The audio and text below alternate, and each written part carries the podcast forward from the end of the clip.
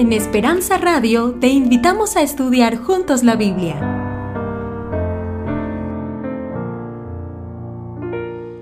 Dándoles una pequeña disculpa. Ayer me adelanté y les dije que íbamos a estudiar el capítulo 5 y realmente no era el 5 todavía. Era el capítulo 4, versículos del 46 al 53 vamos a estudiar esta noche. ¿ok? Así es que si estudiaron el capítulo 5, está bien porque se lo vamos a estudiar mañana. ¿ok? Así es que esta noche vamos a ver el Evangelio según San Juan, capítulo 4, versículos 46 al 53. Leo solamente un versículo para introducirnos esta noche. La palabra del Señor dice, el Padre entonces entendió que aquella era la hora en que Jesús le había dicho, tu hijo vive. Y creyó él con toda su casa. Voy a invitar a que inclinen el rostro y vamos a orar, ¿ok? Oremos.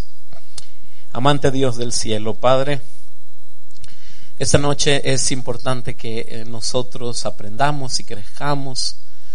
Y Padre, tú has dispuesto el mensaje de tu palabra para nosotros, para edificarnos, para construir sobre lo que tú ya has construido, ya has hecho en nuestros corazones. Y esta noche, Padre, nosotros entendemos que no es un acto humano el que nos permite crecer y aprender, sino es un acto divino, Padre.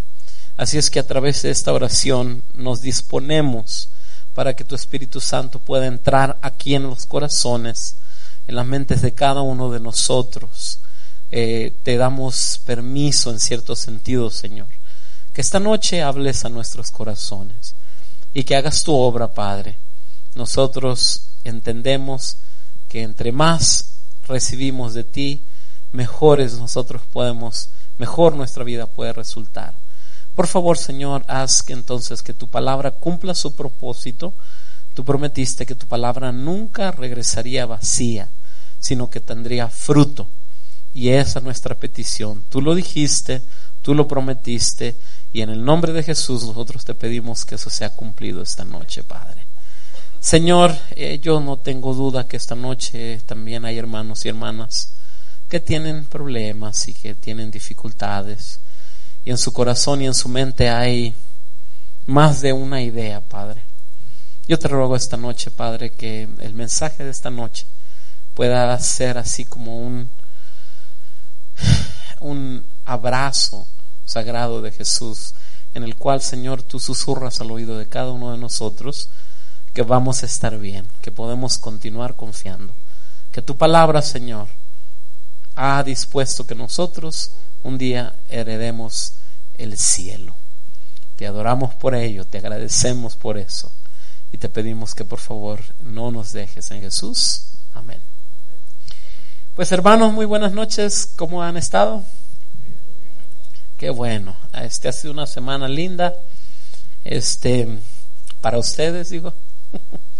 No, no, no crean para mí también, nomás que no me gusta decir esto mucho porque como yo sé que ustedes se preocupan por sus hermanos, este, pero he estado enfermo esta semana, yo no sé qué me pasa. Este, bueno, yo sí sé qué me pasa, tengo un virus en el estómago y he andado bien mal estos días, pero bueno, eso es parte de la vida, ¿no? Yo espero que ya esté de salida, si es que si pueden acompañarme con sus oraciones, se los vamos a agradecer, ¿ok? Eh, me han visto que no me he estado quedando a lo de abajo, excepto una de las noches. Y es porque lo que le pongo tiene que salir y ya saben, entonces mejor le dejamos ahí, ¿verdad? Muy bien, vamos a entrar entonces de lleno, hermanos, a la palabra del Señor esta noche. El mensaje de esta noche se titula El milagro de qué? De creer en su palabra. es, creer en la palabra del Señor es un milagro de Dios. Ser humano no puede, no quiere, no queremos, ¿verdad? Creer. ¿Por qué? Porque no funciona con los contornos normales de nuestra vida y creer en la palabra del Señor tiene sus desafíos y esta noche vamos a estudiar eso un poquito. Vamos a entrar de lleno al versículos 46 y 47 de San Juan. Vino pues Jesús otra vez a Caná de Galilea. En Caná de Galilea habíamos estado el, el, el domingo de noche ¿Se recuerdan? Donde realizó el primer milagro el Señor Jesús, donde había convertido el, agua en vino. Había en Capernaum un oficial del rey cuyo hijo estaba enfermo. Este, cuando oyó que Jesús había llegado de Judea a Galilea, vino a él y le rogó que descendiese y sanase a su hijo que estaba a punto de morir. Interesante, cuando usted observa la escritura y se da cuenta que eh, Jesús había realizado ese primer milagro eh, aquí en Caná de Galilea, ¿entienden? Aquí donde está Caná. Capernaum se encontraba acá abajo. Y entonces eh, ayer cuando hablábamos de Nicodemo, este Jesús había subido hasta acá, hasta Jerusalén. Desde allá, desde Canaá, había subido hasta Jerusalén. Aquí es donde se había encontrado con Nicodemo. Y eventualmente Jesús baja de nuevo a Caná de Galilea, que está aquí, para poder eh, realizar este otro milagro de este hombre que vivía acá en Capernaum. Yo tuve el privilegio unos años atrás de andar por esos lugares, eh, lugares muy, muy interesantes y de muchas cosas lindas y atractivas. Esto es lo que hoy queda de la ciudad de Capernaum. Eh, Capernaum, claro, la ciudad era más grande, ¿no? no era nada más este cuadrito aquí, era más grande, pero esto fue lo que rescataron ahora de la antigua Capernaum. Capernaum era una ciudad muy importante en, eh, junto al mar de Galilea. Ay, perdón, me, fui mucho para adelante. Junto al mar de Galilea, este, era, era aquí en Capernaum se encontraba una, como quien dice, un, ¿cómo le dicen cuando hay un, eh, que están los soldados ahí, ¿cómo se llama? Una base militar, ¿no? Entonces los romanos tenían una base militar aquí en esta ciudad de Capernaum porque era una ciudad importante, porque a través de los barcos había mucha comunicación, este, y también había varias cosas que hacían de Capernaum una ciudad importante. Eh, este señor del que la Biblia habla, eh, que era de Capernaum, eh, no sabemos el nombre de él, pero le podemos llamar basílico, porque basílico era la palabra que se utilizaba para darle al individuo que se encargaba del jefe del ejército. Nosotros no estamos seguros, la palabra de Dios no dice específicamente si él era el único o había varios. La realidad de las cosas es que este hombre era una persona importante porque él estaba a cargo del de el, primer general del ejército de los de los este de los eh, de los quienes ayúdenme se me fue la palabra de los romanos gracias del ejército romano no y es interesante contrastar a Basílico, que ya le, ya le pusimos ese nombre, contrastar a Basílico con Nicodemo. Se recuerdan que Nicodemo llega de noche, está mucho en juego en su vida, por lo tanto no, no quiere que lo vean, ¿verdad? Y este señor, quien también es una persona muy pública, muy conocida, que evidentemente, bueno, no sabemos si él era creyente, pero no era un individuo, es decir, no era de los, de los que normalmente podían venir a Jesús. ¿Por qué? Porque él trabajaba con el ejército romano. Muchos de los judíos veían a estos hombres como traicioneros de la fe, como vendidos, se vendían a los romanos, ¿verdad? Y bueno, esta gente vivía con una economía muy diferente a lo que vivía el pueblo, el pueblo de Israel. ¿no? Interesante también eh, algo, algo que llama mucho la atención es que cuando ustedes ven el versículo, dice Capernaum, cuando dice que este hombre de Capernaum subió a Caná y eventualmente le dice a Jesús que baje. Y lo que pasa es que eh, Capernaum, em, que se encuentra, ¿dónde está Capernaum? Ya se me perdió. ¿Dónde está? Ahí está, miren, aquí está Capernaum. De aquí a Caná habían solamente aproximadamente 16 millas. Ahora, 16 millas en camello, pues ya se hacía un, buen viaje. No solamente eso, había aproximadamente medio kilómetro de altura desde, desde, desde, baja, desde el nivel del mar, el mar de Galilea, hasta subir a, a Caná había aproximadamente medio kilómetro de altura. En otras palabras, para poder subir de, de este Guatemala, iba a decir, de Capernaum a Caná, había que, era una montaña, era montaña, y era en camello, y yo no sé si el camello podía subir, yo tuve el privilegio de subir al monte Sinaí, o lo que se conoce hoy en día, o se cree que fue donde Dios le dio las piedras a Moisés, ¿verdad? Posiblemente no es, pero ese es el monte más o menos, y, entonces eh, la travesía para llegar allá arriba comienza más o menos a las 3 de la mañana, porque la idea es llegar cuando el sol está saliendo, porque cuando el sol está saliendo hay un paisaje increíble donde pareciese como que una luz comienza a iluminar y es lo más cercano que podemos entender a cómo la presencia de Dios, ¿verdad? Miró Moisés, ¿no? O miró la parte de atrás, como dice la Biblia. Pero tuve el privilegio desde las 3 de la mañana subirme en un camello. Y ahí vamos en camello rumbo cuesta arriba. Y quiero decirles que eso duele. Y no solamente duele, pero es un viaje muy, muy, muy despacio. Los camellos yendo hacia arriba viajan muy, muy despacito. Llevamos varios, ¿no? Y ya eventualmente el camello llega a un lugar donde ya está demasiado empinado, demasiado rocoso, y ya no puede más el camello. Desde ahí en adelante hay que subir caminando. Y de esto no hace muchas millas, digo, perdón, muchos kilos atrás. Así es que eh, yo estaba batallando bastante, pero había un viejito, el, un pastor peruano, el pastor Israel Chambi, que de repente me pasó. Y el viejito tenía yo me imagino mínimo 75 años, mínimo, si no más. Entonces dije yo, no, no puede ser que el viejito me gane. Así es que ahí me le pegué atrás al, pastor Chambi y finalmente ya llegamos a mero arriba y a contemplar ese paisaje lindo. Lo que les quiero decir, hermanos, es que eh, este viaje de este hombre, de Basílico, no fue un viaje fácil. Evidentemente Basílico entendía que Jesús podía hacer algo por su hijo. Él, o sea, si hubiera sido una esquina, dos calles, tres calles, o si era subirse a un carro y que lo manejaran, pues tal vez cualquier persona lo hubiera hecho, pero Basílico de alguna manera había depositado su confianza en este hombre que ahora se hacía llamar el Hijo de Dios. Recuerden, Basílico no es un hombre cristiano, no es un hombre que por lo menos entendemos que sirve a Dios, que ama a Dios.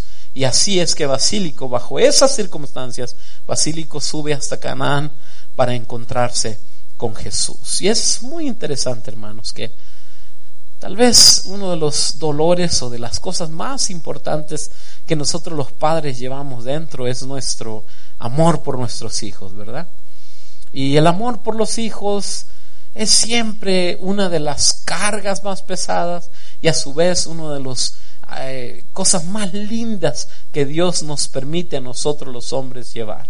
Porque yo creo no hay cosa más hermosa que la capacidad de tener hijos e hijas y de poder llamarles mi hijo, mi hija, de abrazarlos, besarlos y, y bueno, cuando se pelean y cuando se portan mal, tener que regañar, tener que hablar con ellos, tener que dirigirlos, ¿verdad? No hay privilegio más importante. Y en la Biblia, hermanos, hay varios ejemplos de padres que llevaron a sus, llevaron a Jesús, a sus hijos. Está la hija de la mujer cananea, ¿se recuerdan? Que esta parecía, aparenta la historia como que Jesús no la quería bendecir, pero le dice, no importa, los perros también comen migajas cuando se caen de la mesa. Así es que si yo tengo que comer migajas, dame migajas porque mi hija está enferma. Así es que esta mujer estuvo tremenda delante del Señor. Está el hombre del hijo endemoniado, ¿se recuerda? El hombre del hijo endemoniado que le dijo, Señor, no, tú tienes que ayudarlos, tú tienes que sacarlo, tú tienes que hacer algo por mi hijo. Está la hija de Jairo que había muerto ya, ya estaba muerta. Pero Jairo dijo, no, Señor, tú puedes cambiar la, la cosa, tú puedes ayudar, tú puedes cambiar este asunto y hacer algo diferente. Y mis queridos padres, hermanos, esta tarde podemos aprender que estos padres vienen desesperados a Jesús. Y tal vez yo puedo preguntarte a ti, tal vez has venido tú alguna vez desesperado delante de Dios, rogando por tus hijos. Te ha tocado sentirte mal y venir delante de Dios, Señor, Señor, ya no puedo más, te entrego a mi hijo, te entrego a mi hija. Eh, clamaron. Una cosa, hermanos, es pedir y decir, Señor, cuida, protege a mis hijos. Y otra cosa es clamar. Otra cosa es llegar al final de la, de la cuerda, como dicen en inglés, y descubrir que sin Dios no podemos y no podemos ser de ningún tipo de bendición con nuestros hijos, a menos que Dios esté actuando en favor de nuestros hijos. Estos padres, mis queridos hermanos, creyeron en la palabra de Jesús. Y esta noche eso es lo que estamos estudiando y te pregunto a ti, ¿tú has confiado, has creído en la palabra de Dios? ¿Has confiado, has creído en la palabra de Dios? Has llevado a tus hijos, has clamado por tus hijos, has pedido a Dios que los bendiga. No importa que vean este versículo, qué lindo hermano. Sea aquí, herencia de Jehová son quienes? Los hijos y qué más dice? Cosa de estima el fruto del vientre. Mis queridos hermanos, es un privilegio maravilloso ser papá y ser mamá. Y es nuestro privilegio no solamente tener hijos, pero no solamente recibirlos de Dios, sino devolvérselos a Dios, porque son de Él. En muchos sentidos los hijos llegan a ser o apenas un préstamo de nuestro Padre Dios para enseñarnos a tener paciencia, para enseñarnos a amar, para enseñarnos a perdonar, para enseñarnos a hacer tantas cosas que nuestros hijos nos empujan a hacer, ¿verdad? Y entonces eventualmente los hijos son regresados a Dios porque Él no los dio. Este versículo, hermanos, la primera vez que yo lo leí me llamó mucho la atención. Vean qué profundidad de mensaje en lamentaciones. Levántate, da voces en la noche al, al comenzar las vigilias, dice la palabra. Derrama como agua tu corazón ante la presencia del Señor. Alza Él tus manos implorando la vida de tus niñitos. Mis queridos hermanos, tal vez nosotros le hemos, hemos buscado a Dios le hemos dado a nuestros hijos, pero tal vez no hemos hecho un hábito de nosotros el de levantarnos en las mañanas y orar y pedirle al Señor y depositarlos en sus manos, hermanos. Hay un mundo de pecado y de maldad que está tratando de, de devorarnos a nosotros y a nuestros hijos. Lo que pasa es que nosotros ya estamos un poquito más viejos. Pero nuestros pobres jóvenes, nuestros señoritas, nuestros jovencitos, hay que depositárselos en las manos a Dios. Porque Él ha prometido, hermanos, él ha dicho que los hijos son de Él, que son herencia, que los podemos llevar a sus pies. ¿Por qué no rogar al Señor que nos enseñe implorando por la vida de nuestros niñitos y que Dios continúe haciendo ese milagro? Y eso es lo que estaba haciendo Basílico, hermanos de Capernaum había encontrado una situación en la cual él sabía que no podía salir a menos de que Dios mismo realizase un milagro en la vida de él, hermanos. El que no escatimó a su propio Hijo, sino que lo entregó por todos nosotros, ¿cómo no nos dará con él todas las cosas, hermanos? ¿Ha puesto a pensar, hermano? ¿Ha usted venido delante de Dios y tal vez pensar que no sabe, no está seguro si Dios lo entiende? Ay, mis queridos hermanos, ¿cómo no le va a entender Dios si Él entregó a su propio Hijo? Si Él lo miró morir en la cruz, hermanos. Si Él lo dio, Él, Él planificó la muerte de su Hijo para poder en sí planificar la vida suya y la vida mía. ¿Cómo no nos dará con Él todas las cosas, hermanos? Cualquier situación que su hijo, que su hija esté pasando, pónganlo en las manos del Señor y ruegue por Él. Dios hará su obra. Porque Dios le ama y Dios me ama a mí. Y nosotros no podemos, mis queridos hermanos, más que confiar plenamente, ciegamente, ante el poder maravilloso de Dios que destruye todo poder del enemigo. Y vean lo que puse aquí abajo. Dios entiende, hermanos, Dios te entiende. Dios entiende cómo tú sufres. Dios entiende cómo tú, tú sientes, sientes mal. Dios entiende eso. Dios entiende cómo hoy tú estás sufriendo. Y más que nada, o aparte de entenderte, también te responde cuando tú ruegas y ruegas por tus hijos, los nacidos y los no nacidos también. Yo me acuerdo años atrás cuando todavía no me casaba y todavía no tenía novia, yo le pedí al Señor y le decía, Señor, dame una esposa buena, Señor. Después me di cuenta que tenía que decirle, Señor, hazme bueno para conseguir una esposa buena. Pues yo oraba, Señor, dame una esposa buena. Y todo lo que di me lo dio. Lo único que no le dije, no le dije que de qué raza la quería, así es que él se hizo así de, lo que él quiso. Pero así fue lo que Dios me dio. Y, y, y, hermanos, miren, a veces les voy a confesar algo. Yo a veces no me gusta hablar de mí, o casi no me gusta hablar de mí, porque yo no creo, no quiero que ustedes piensen que yo soy mejor que ninguno de ustedes o que yo soy un ejemplo a seguir. No, mis queridos hermanos, Yo no soy un ejemplo a seguir, yo soy igualito a ustedes. Hay uno que sí es ejemplo a seguir y ese es Cristo Jesús. Y las bendiciones que Dios me ha dado en mi vida han sido por su gracia y por su amor. Han sido solamente por eso. Y ustedes y yo, hermanos, podemos gozar de la misma gracia y del mismo amor de Dios porque Él nos ama y Él nos creó. Estamos, hermanos, la importancia de llevar a nuestros hijos en oración, de confiar en Dios, de no claudicar, de no parar, de no dejar, de no dejar de orar. No, pero... Fui yo. Perdón. Eh, ya se me olvidó lo que iba a decir. No, no se me olvidó. No permitan que el enemigo destruya los micrófonos. No, no destruyan, no permitan que el enemigo les haga un día ustedes cansarse. Ya no, ya no se puede. Ya anda en las drogas. Ya se fue aquí, ya se fue. No, Señor. De los peores de las peores cosas del mundo, Dios ha sacado a sus hijos y los ha llevado a la luz admirable.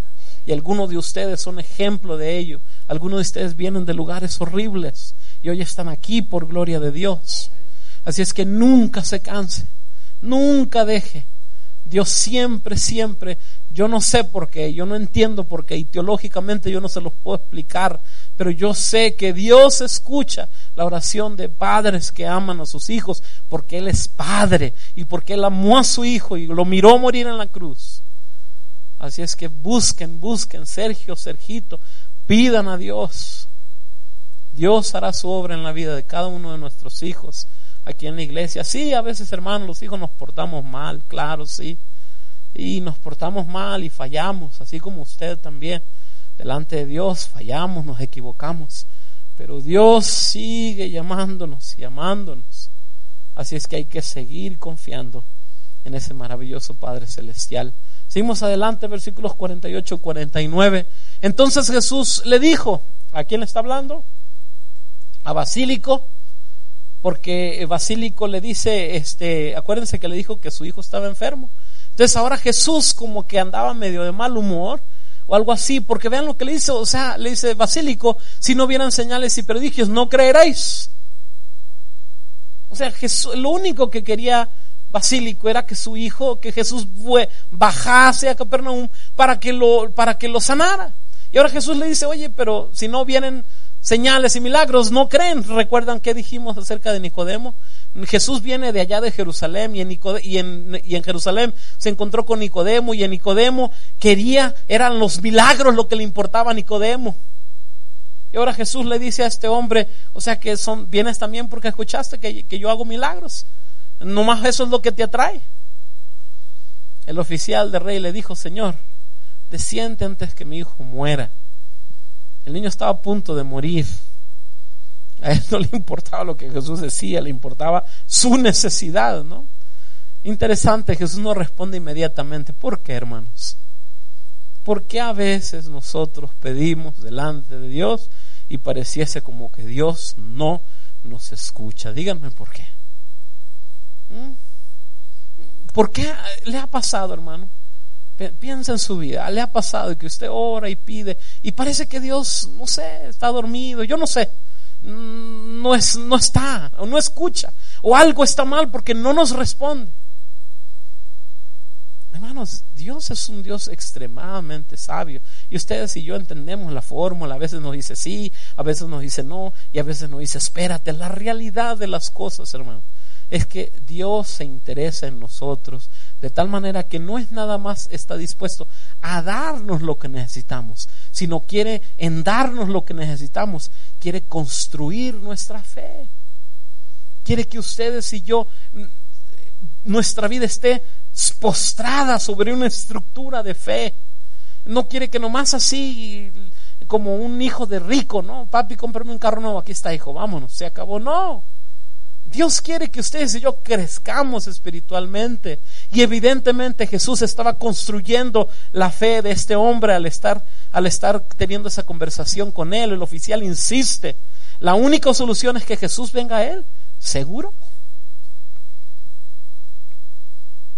Note usted, hermano.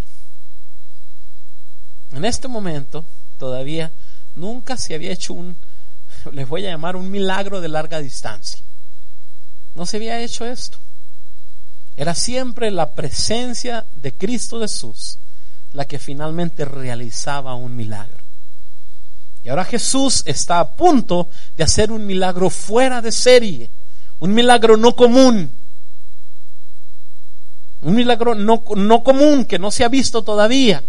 Y vean lo que está pasando. El asunto es este, hermanos. A nosotros nos gusta ver para creer. ¿A poco no?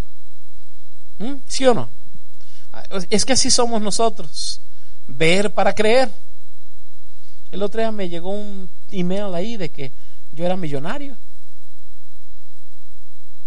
¿Y saben qué hice? Lo borré. Pues, o sea, ¿qué voy a andar yo creyendo en esas cosas, no? Eh, yo me saqué, ¿sabe cuántos millones? Alguien en África que se pida Camacho, así decía el email, un tío mío, antiguo que no conozco, que se pida Camacho, quería que yo solo mandara 500 dólares o 300 dólares para que entonces los fondos se salieran, entonces ya los millones iban a ser depositados en mi cuenta, ¿no? Es que hay tanto engaño en el mundo, en el mundo que ya uno no sabe ni qué creer, ¿verdad? El otro día me hablaron, ay, ay, ay, confieso, ahí sí me asustaron, me hablaron y me dijeron, señor Camacho, este, sus taxes de 2015 usted no los llenó. Y le dije yo, sí, ¿cómo no yo los llené?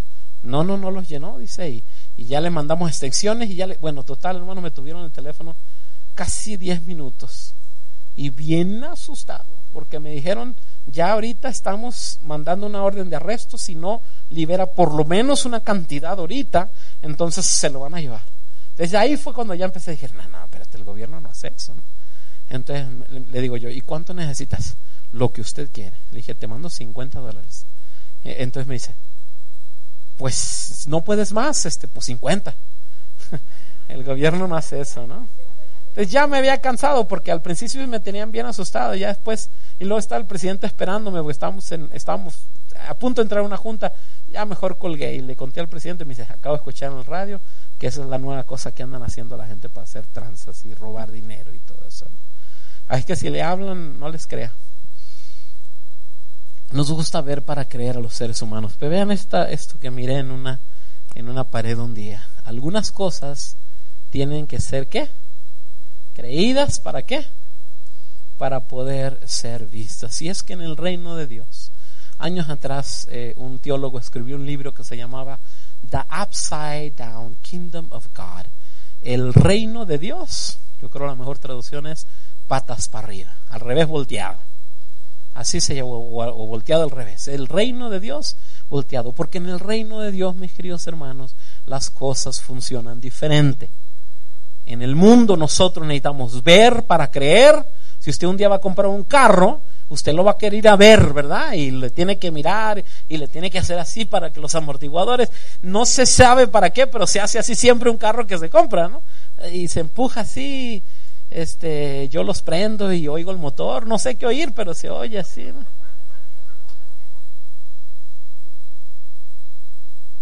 Pero en el reino de Dios las cosas son diferentes. En el reino de Dios hay que creer para entonces poder nosotros ver.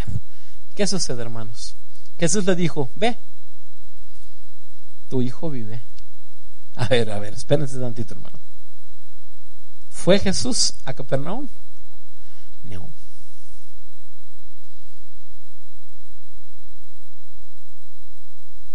Primer milagro en la Biblia que es a larga distancia. Jesús nunca vio a ese chamaquito. Jesús no sabía nada de ese chamaquito. Pero le dice a este hombre, ve que tu hijo vive. ¿Qué hubiera hecho usted, hermano y hermana? ¿Mm? ¿Qué hubiera hecho usted? Analízase un momento. ¿Qué hubiera hecho usted? Yo creo que yo le hubiera dicho, mm, pues Señor, gracias. Em, thank you, Jesus. Gracias. Pero, ¿ya está bien o basta? ¿Qué va a pasar? Ayúdame porque yo no soy tan bueno para confiar así como otros. Vean qué hace este hombre, hermanos, este tremendo, tremendo hombre. ¿Y el hombre qué hizo, hermanos? Creyó la palabra que Jesús le dijo. No titubeó, no pensó dos veces, no, no le preguntó que cómo, no le dijo si le llevaba medicina. Sencillamente la palabra de Dios dice que le creyó la palabra que Jesús le había dicho. Y entonces, ¿qué hizo? Se fue. Y entonces dice la palabra de Dios, cuando él ya descendía, sus siervos salieron a recibirle y le dieron las buenas noticias diciendo, tu hijo vive. Qué tremendo, tremendo milagro Jesús acaba de realizar, hermanos. Pero quiero que vean esto, hermanos. Fue el, primer milagro en la Biblia a larga distancia, como habías dicho. Escuchen ahora el siguiente versículo. Entonces él les preguntó, estamos hablando de Basílico. Basílico pregunta, ¿a qué horas se empezó a sentir mejor mi hijito? Y entonces le respondieron, ayer, ahora, ¿por qué dice ayer? Bueno, recuerden, hay que caminar 16 millas de regreso. Posiblemente, y esto es mi, Elena G. le llama Sanctified Imagination, imaginación santificada, ¿no? Este es mi sentir, posiblemente no, pero yo me imagino que después de ese largo viaje, de yo creo casi todo el día, después de que Jesús habla con él, este hombre cree y ya se relajó y se tranquilizó. Y yo creo, no sé, que se quedó unas horas tal vez a descansar y a dormir. Y hasta el otro día en la mañana, entonces se regresó. Que la Biblia dice, entonces entendió, perdón, eh, ayer a las 7 le dejó la fiebre. Era el otro día, ¿no? ¿Quién sabe? A lo mejor se fue directamente y hizo más de lo que yo pensaba que, que, tiene que hacer. El asunto es que al otro día, él pregunta a qué horas y entonces le dijeron, el padre entendió. ¿Qué fue lo que entendió, hermanos? Que aquella había sido la hora en que Jesús le había dicho, tu hijo vive, y entonces él creyó con toda su casa. Ay, mis queridos hermanos, ¿están entendiendo la profundidad de lo que estamos leyendo? Fueron las palabras de Jesús en el momento en el que Jesús habló que hicieron, dieron vida a este niño que se encontraba enfermo. Y entonces este hombre de alguna manera pudo confiar en eso, hermanos. Pudo entender que Jesús lo había realizado. Entonces él dijo, ¿a qué horas fue? A las siete. Exactamente, es exactamente lo que yo pensaba. Fue cuando Jesús dijo, y es que cuando Jesús habla, mis queridos hermanos, las cosas suceden. Él dijo, sea la luz y fue la luz. Él dijo que se separen las aguas y, y sucedió. Cuando Jesús habla, cuando su palabra habla, entonces las cosas suceden en la vida de nosotros. Y es una maravilla, hermanos, el poder maravilloso que Dios tiene a través de su palabra. La palabra de Dios es una tremenda cosa, hermanos. Fue la palabra de Dios la que creó el universo. Fue la palabra de Dios. Y esa palabra, qué maravilloso Dios, después del pecado, después de la maldad, esa palabra fue contenida a través de este libro llamado la Biblia. Y hoy nosotros podemos confiar plenamente que la palabra de Dios nos habla, que es la palabra de Dios, que nos habla, que nos muestra, que nos ayuda a confiar, que nos ayuda a pararnos, a ponernos de pie en las cosas que son correctas, porque Dios así lo ha, así lo ha dicho. Los dos milagros producidos, hermanos, aquí no fue un solo milagro. Aquí hubo dos milagros. Número uno, el primer milagro era el milagro de la sanidad. Ese tenía que ver con ver. Ahora el papá al, día siguiente viene y ya mira a su hijo sanado. Y no solamente dice la Biblia que no solamente se sintió él feliz y contento y confió en Dios, sino que toda su familia ahora confiaron en Dios, creyeron en Dios, porque este milagro maravilloso, Dios sanó al hijo. Y él llegó y les contó que creen. Ayer, como eso de las siete, Jesús me dijo que me regresara porque mi hijo estaba vivo, iba a vivir. Y yo confié. Y mi hijo está vivo desde entonces. ¡Qué maravilla! Un milagro hermoso. Pero hermanos, había otro milagro todavía mucho mayor. Y este es el milagro, hermanos, de la fe. El milagro de la fe que solo Dios produce en nuestras vidas, hermanos. Y esto, fe, no tiene que ver con ver, tiene que ver con creer. Tiene que ver con la capacidad de entender hoy lo que Dios ha dicho para el mañana. Lo voy a decir de nuevo, a ver si dicen amén. De entender hoy y aceptar hoy lo que Dios ha dicho para el mañana. Yo no sé cómo, hermanos, yo no entiendo los detalles, cómo, pero yo sé que un día caminaré con Cristo Jesús. Y yo sé que Dios ha hecho todo lo posible para que ustedes y yo también caminemos con Él. Y hay que confiar en eso. Pero es que tenemos tantos temores y tantos problemas y tantos eh, guilt, ¿cómo se dice guilt en español? ¿Qué? Culpabilidad, gracias. Tanta culpabilidad, los errores del pasado, lo que hicimos. Y se nos olvida confiar en Dios y en su palabra. Y quiero que sepan, hermano, esta noche, en el nombre de Cristo Jesús, que Dios puede producir ese milagro de la fe en su vida, en su corazón. Lo puede producir si usted se lo permite. Puede haber ese milagro esta noche, aquí, en este lugar. ¿Qué sucede, hermanos? Para que se produzca ese milagro, lo que tenemos que hacer, número uno, es reconocer nuestra necesidad. Pero a veces, hermanos, estamos tan embuidos en nosotros mismos que ni siquiera reconocemos nuestra necesidad. Les voy a decir la de quién si reconocemos. La de los hermanos. Ándele, ese sí. No, qué bueno que viene el hermano, que está escuchando, qué bueno. A ver si así agarra la onda el hermano. ¿eh? Sí, pues que así somos los humanos. Pero no se trata de eso. ¿El hermano qué, hermanos? ¿Se recuerdan esa ocasión cuando Jesús estaba con Juan y estaba con Pedro era Pedro, no recuerdo, pero al final dice, oye, ¿y este qué? Le dice, hablando de Juan. Y Jesús le dice, ¿y este qué? Eso no te interesa a ti. Tú sígueme a mí. Y él déjalo en paz.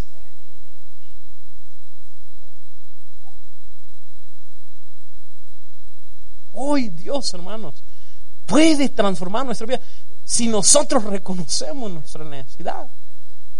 Tenemos una tremenda necesidad de Dios. Número dos es buscar a Jesús, ejercer fe en su palabra. Ahora vean qué interesante, hermanos. Nosotros, imagínense que usted se le cae bien mal. Vamos a poner que el pastor Camacho le cae bien mal, ya no lo soporta. Y entonces te dice, no, pues lo voy a matar. Voy a matar al pastor porque yo creo que si lo mato va a estar mejor la sociedad, ¿no? Entonces usted se pone a orar, Señor, ¿será que lo debo matar o no lo debo matar? ¿Cómo la ve usted, hermano? ¿Verdad que no? ¿Por qué? porque Dios ya dijo que matar no es correcto, ¿verdad?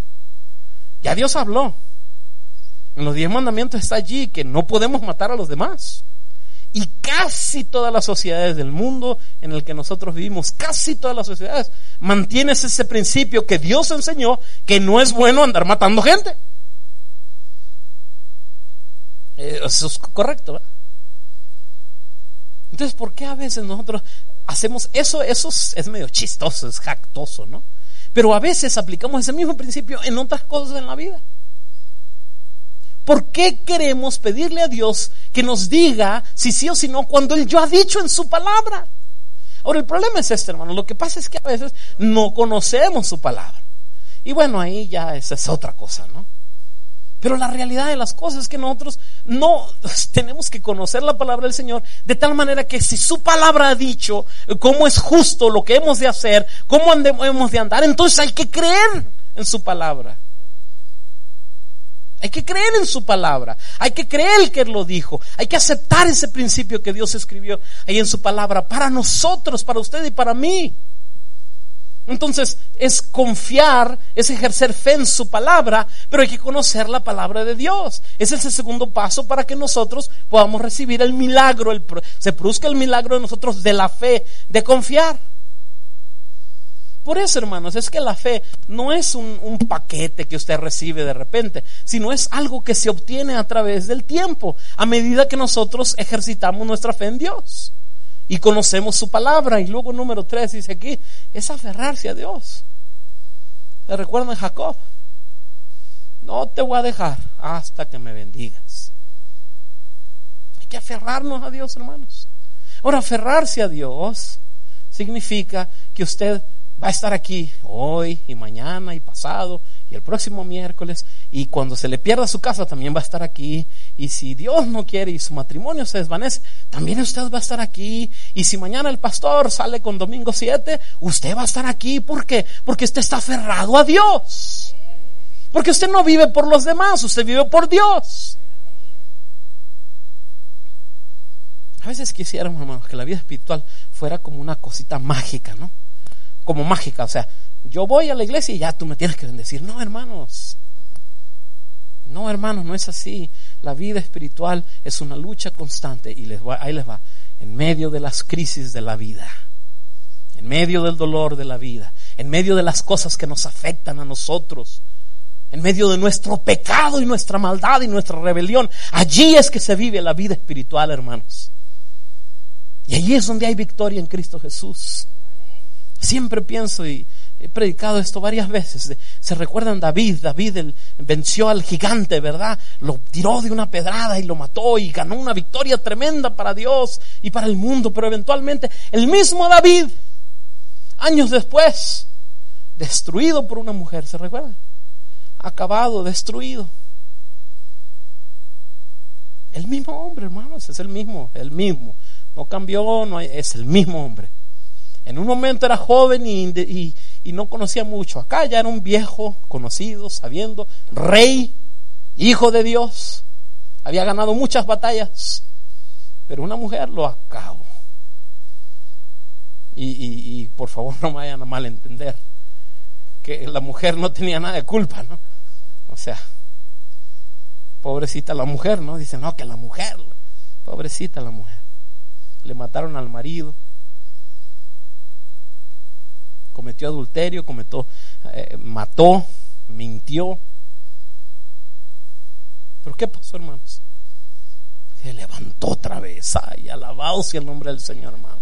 Se levantó otra vez, hermanos, en Cristo Jesús y logró escribir cosas maravillosas que hoy nosotros atesoramos en nuestros corazones. ¿Por qué? Porque sintió, entendió, supió en carne propia lo que fue el perdón de Dios, la gracia de finalmente confesar su pecado y recibir perdón de Dios y restaurarlo de nuevo.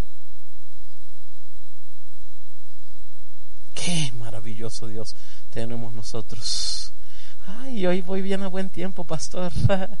Muy bien, ya voy a acabar, qué bueno, ok. Pero hermanos, bienaventurados los que qué.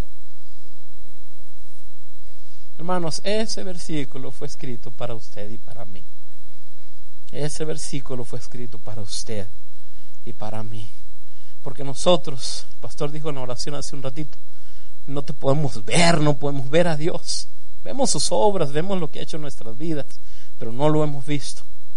Pero aún así, hermanos, por la gracia de Dios, creemos en su palabra. Creemos en lo que ha prometido, creemos en lo que ha dicho. Porque nunca jamás le ha quedado nada mal a nadie. Ven este otro versículo. Jesús le dijo, si puedes creer, al que cree que... Ay, hermano, es que si nosotros creyésemos la Biblia, la vida fuera diferente, hermanos. Porque, ¿qué dice este versículo? A ver, díganme. ¿Alguien me puede decir qué es? Todo le es posible. ¿Qué es todo, hermanos? ¿Qué es todo? Espérense, espérense. ¿Qué es todo? Pues no me digan todo porque pues, ya sé que todo, pero ¿qué es todo? Ah. Ahora sí ya no dijeron nada. Soné como que estaba enojado. No, no estoy enojado. Pero es cierto, hermano, todo es todo. No queda nada afuera. Unlimited, dice el hermano allá. Al que cree, todo le es posible. Alabado el nombre del Señor, mis queridos hermanos, por eso. Alabado sea el nombre del Señor por eso. ¿Conocen al Señor que está ahí? ¿Cómo se llamaba? Alberto Einstein, ¿verdad? ¿Y quién me puede leer eso en español, por favor? Alguien que me lo lea en español.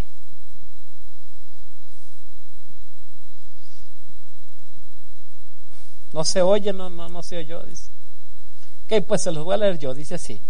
Este, un ser humano es parte de un todo que nosotros le llamamos universo. O sea, los seres humanos somos parte de un todo que nosotros le llamamos universo.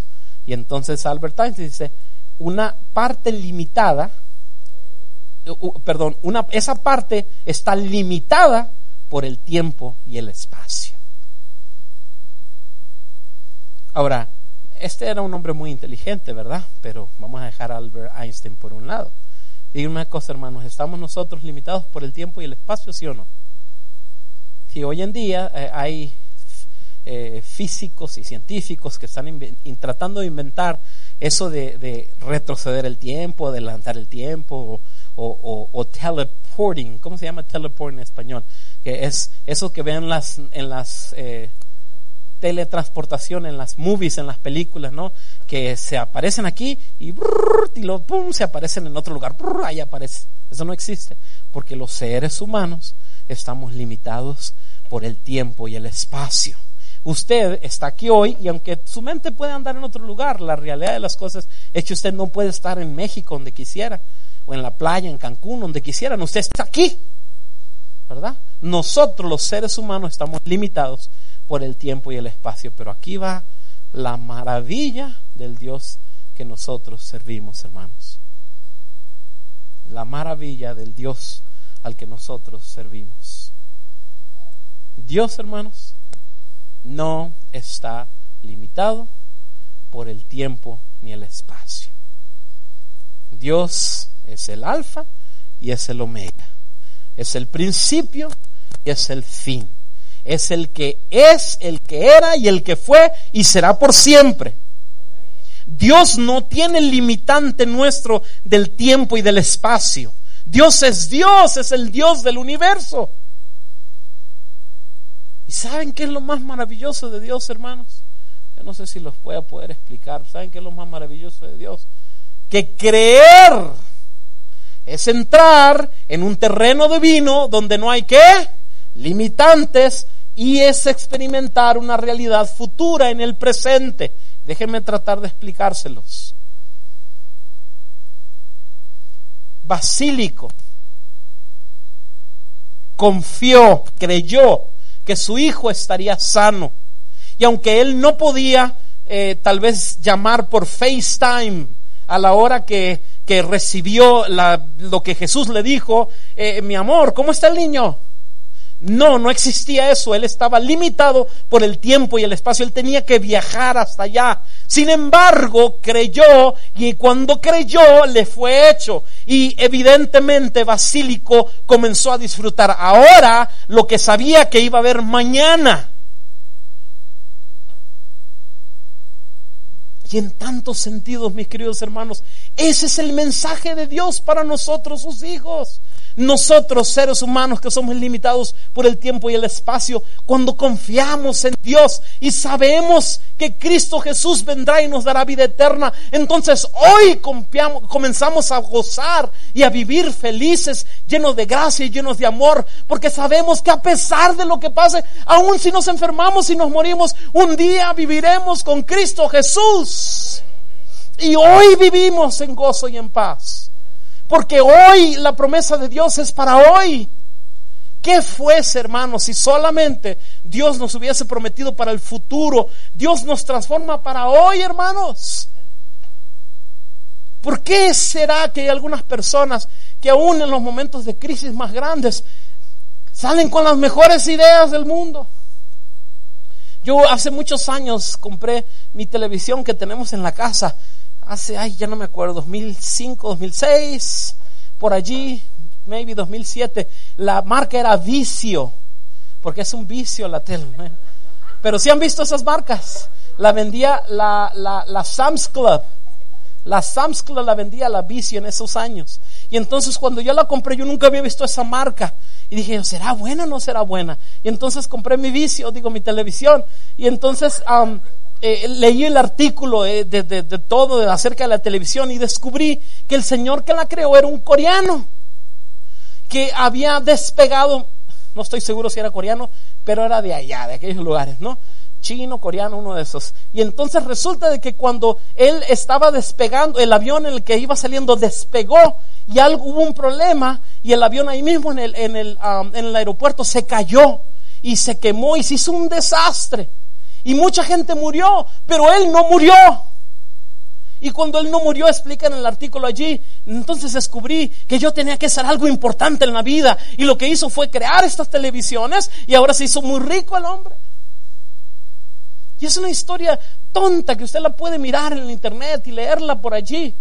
Pero mis queridos hermanos, son las crisis de la vida las que te permiten a ti entender y saber que podemos confiar plenamente en el Dios del universo, hermanos, que nos, nos cambia las reglas del juego para la vida. No tenemos nosotros que estar limitados por el tiempo y el espacio. Ahora podemos confiar plenamente que un día viviremos con Él, que nuestros hijos estarán bien, que nuestro mundo irá bien, que podremos confiar en Él. No tenemos que tener temor. Eso es lo que hace el diablo, hermanos. El diablo nos va poniendo temor en la mente y en el corazón. Y Dios nos dice, confía, ama, sirve, porque yo morí por ti. Y ahí está el diablo, hermanos, todos los días, molestándonos, poniendo temores de nosotros. Ay, yo no sé, si no sé. Yo no sé si sí, si no. Queridos hermanos, creer es entrar en el terreno divino, hermanos. Es ya no jugar más por las reglas de este mundo, ahora vivir bajo las reglas de los mandatos de Dios para poder experimentar una realidad futura en el presente poder vivir con la seguridad de la presencia de Dios en nuestras vidas, mis queridos hermanos. Fue una linda secuencia la que vimos en el milagro que Jesús realizó con este hombre basílico. Número uno, la fe del oficial es establecida, ¿verdad? Dios ayuda para que su fe se establezca en él. Le hace preguntas y le dice, ¿tú viniste por milagros? Y evidentemente dice, no, a mí los milagros no me interesan, yo lo que quiero es sanidad para mi hijo. Y yo sé que tú puedes hacerlo, Señor. Posteriormente, la salud del niño es restaurada, hermanos. Amén. La salud del niño es restaurada. Pero después dice la palabra que qué? La familia entera es transformada.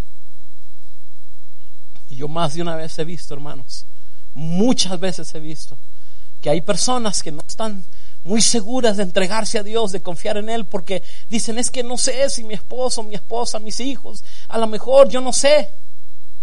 Pero más de una vez he visto que cuando el, el corazón de alguien es tocado por Dios y da ese paso de fe, en muchas ocasiones, el resto de la familia eventualmente viene y adora el nombre del Señor, hermano. ¿Por qué? Porque toma coraje, esa fuerza, el responder al llamado de Dios. Ese llamado poderoso que Dios nos da a cada uno de nosotros, hermanos. Ellos dijeron, cree en el Señor Jesucristo y será algo. ¿Quién? Tú y toda tu casa, hermanos. Dios, Dios nos creó en familias, hermanos, nos creó en grupos, nos creó como iglesia, somos una familia de iglesia. Por eso es tan importante que nos amemos y nos respetemos los unos a los otros, nos tratemos con cariño, aun cuando, es más, ahí les va. Ayer una hermana habló conmigo por algo que no le gustó, bien lindo que lo hizo bien, bien agradable. Pudimos hablar a gusto sin ningún problema y estamos en perfecto estado. ¿Por qué? Porque aún cuando hay que decir las cosas difíciles, se puede hacer con cariño y con respeto, hermanos. Aún allí. Porque todos somos diferentes y pensamos diferentes y tenemos experiencias diferentes. Dios desea salvar a nuestro hogar completo, hermanos. Y es importante que nosotros demos ese paso de fe para que el hogar pueda venir atrás de nosotros. ¿Quién quiere acrecentar su fe esta noche, hermano? Desea que su fe se ponga fuerte y bien confiada en Cristo Jesús, hermanos. No hay otra más que llevarle las cosas a Jesús. ¿Qué es lo que te molesta? ¿Qué es lo que no te gusta? ¿Qué es lo que batallas? ¿Qué es lo que te duele? ¿Qué es lo que está mal? No dudes en lo mínimo, hermana y hermano. Llevárselos a los pies a Cristo Jesús. Ven oración a Él. Clama al Señor, pídele. Ponte ahí delante de su presencia. No lo hagas una y dos veces. Hazlo hasta que cambie un cambio. Aférrate a Dios, está con Él, vive con Él, camina con Él, recibe su gracia, recibe su amor, recibe su perdón, vive en su presencia, canta himnos, adóralo, ora, visita la iglesia, ven a la iglesia, quédate aquí. Número dos, recibe su palabra con fe, hermanos. Hay que recibir la palabra de Dios con fe. Lo que está aquí escrito es para nuestra salvación. Hay que estudiarla, hay que conocerla y hay que aplicarla aquí. Aquí en el corazón hay que aplicarla. Porque aquí lo que hay es un mensaje de amor y de salvación para cada uno de nosotros. Hay que conocerla, no para darle a los demás en la cabeza con la Biblia, sino para que Dios nos dé a nosotros si es que nos necesita ¿verdad? Y número tres, hermanos, actúa. Así dice Jehová.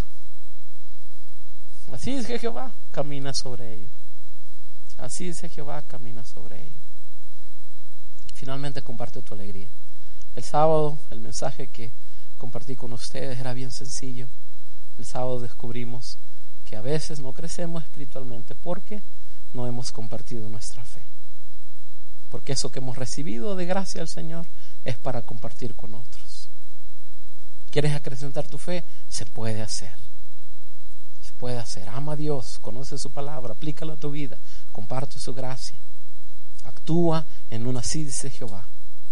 Si Dios no te ha dicho que des el paso, no lo des.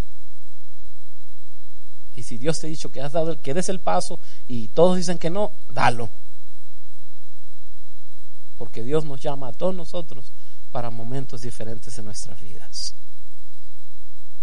Termino esta noche, hermanos, contándoles que hace muchos años, una historia verídica, el hermano Abraham Lincoln, en el tiempo en el que él vivió, no había zapaterías, ¿no?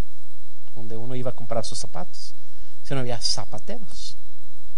Y entonces uno iba al zapatero, el zapatero, le medía los pies y le hacía unos zapatos, más o menos siguiendo las direcciones de lo que la persona quería. Cuenta la historia, la biografía de Abraham, Abraham Lincoln, que él fue para allá al zapatero y que le dijo el zapatero, bueno, está bien, le tomó las medidas y le dice, señor Abraham Lincoln, nomás dígame una cosa, ¿lo quiere redondito de la punta o lo quiere puntiagudo? Entonces dice que la historia que, que Abraham le dice, eh, pues hágamelos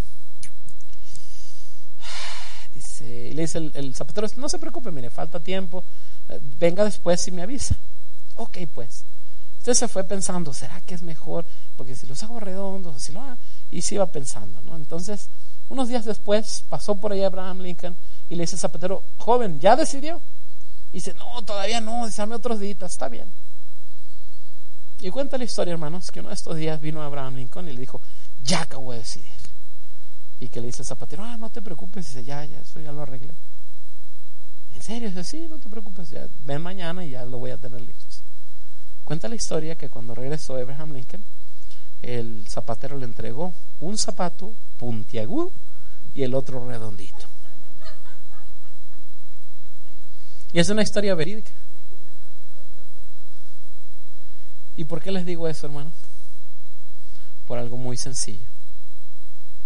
Porque si usted no decide por Cristo Jesús, el enemigo de las almas, Satanás, está bien contento de decidir el destino de su vida. Así de sencillo es el asunto, hermanos, con Dios. O toma usted el, ánimo, las ganas de servir al Señor, o si no, Satanás va a decidir cuál va a ser el destino de su vida.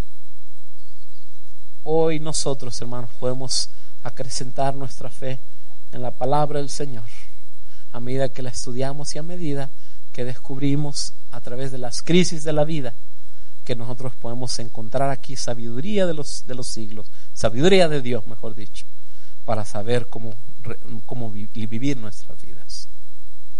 Así es que esta noche quiero hacer un llamado y el llamado es sencillo. ¿Va usted a tomar las riendas de las decisiones de su vida? ¿O va a permitir que alguien más lo haga, el enemigo? Y esta noche me gustaría ver aquí a aquellos que dicen, yo quiero confiar plenamente en la palabra de Dios. Yo me comprometo delante de Dios a confiar en su palabra lo más que yo pueda. Y lo que eso significa, hermanos, es empezar a estudiar, es empezar a leer, es empezar a ver cuál es el plan que Dios tiene para nuestras vidas. Es que si hay alguien esta noche que quisiera pedirle eso al Señor y que dice, Señor, yo quiero comprometerme a confiar plenamente en tu palabra, entonces yo me voy a poner de rodillas aquí al frente y si usted quiere pasar en señal de aceptación delante de Dios, hágalo, hágalo, venga del frente. Entonces vamos a orar por cada uno de ustedes.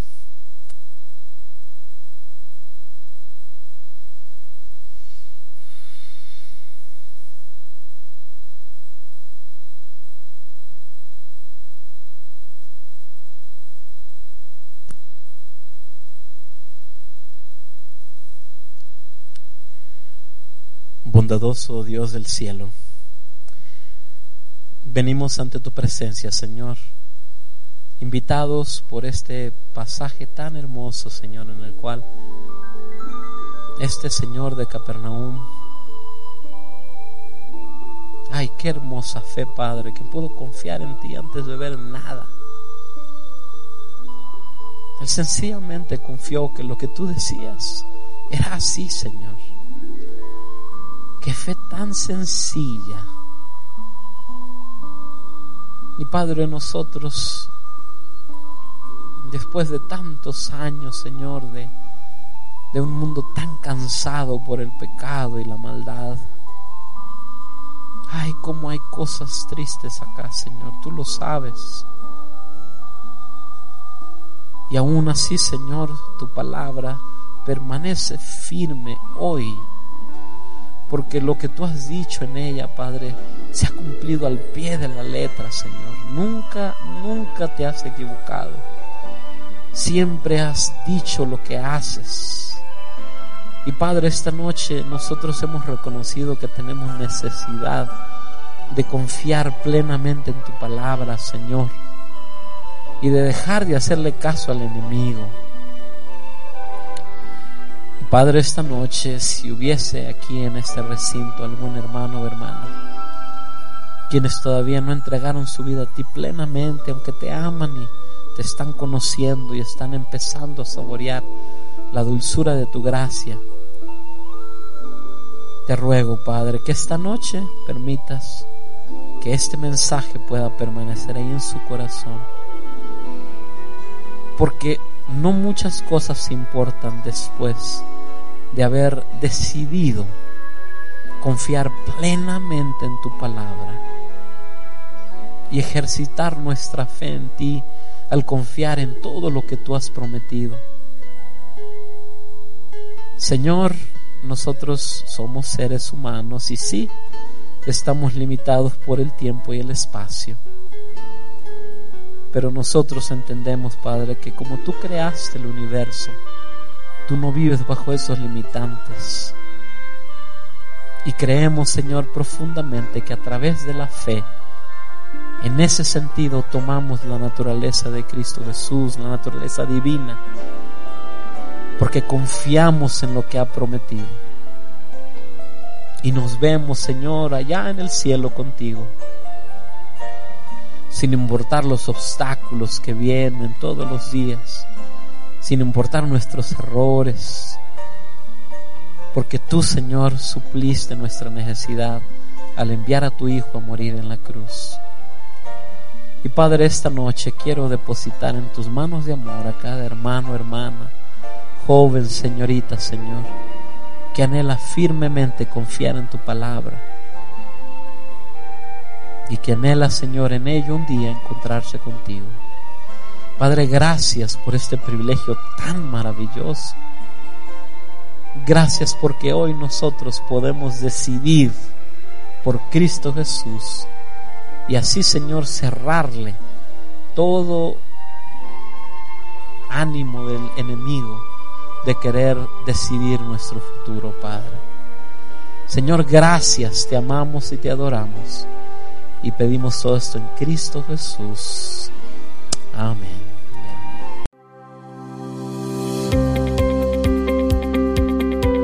Esperanza Radio.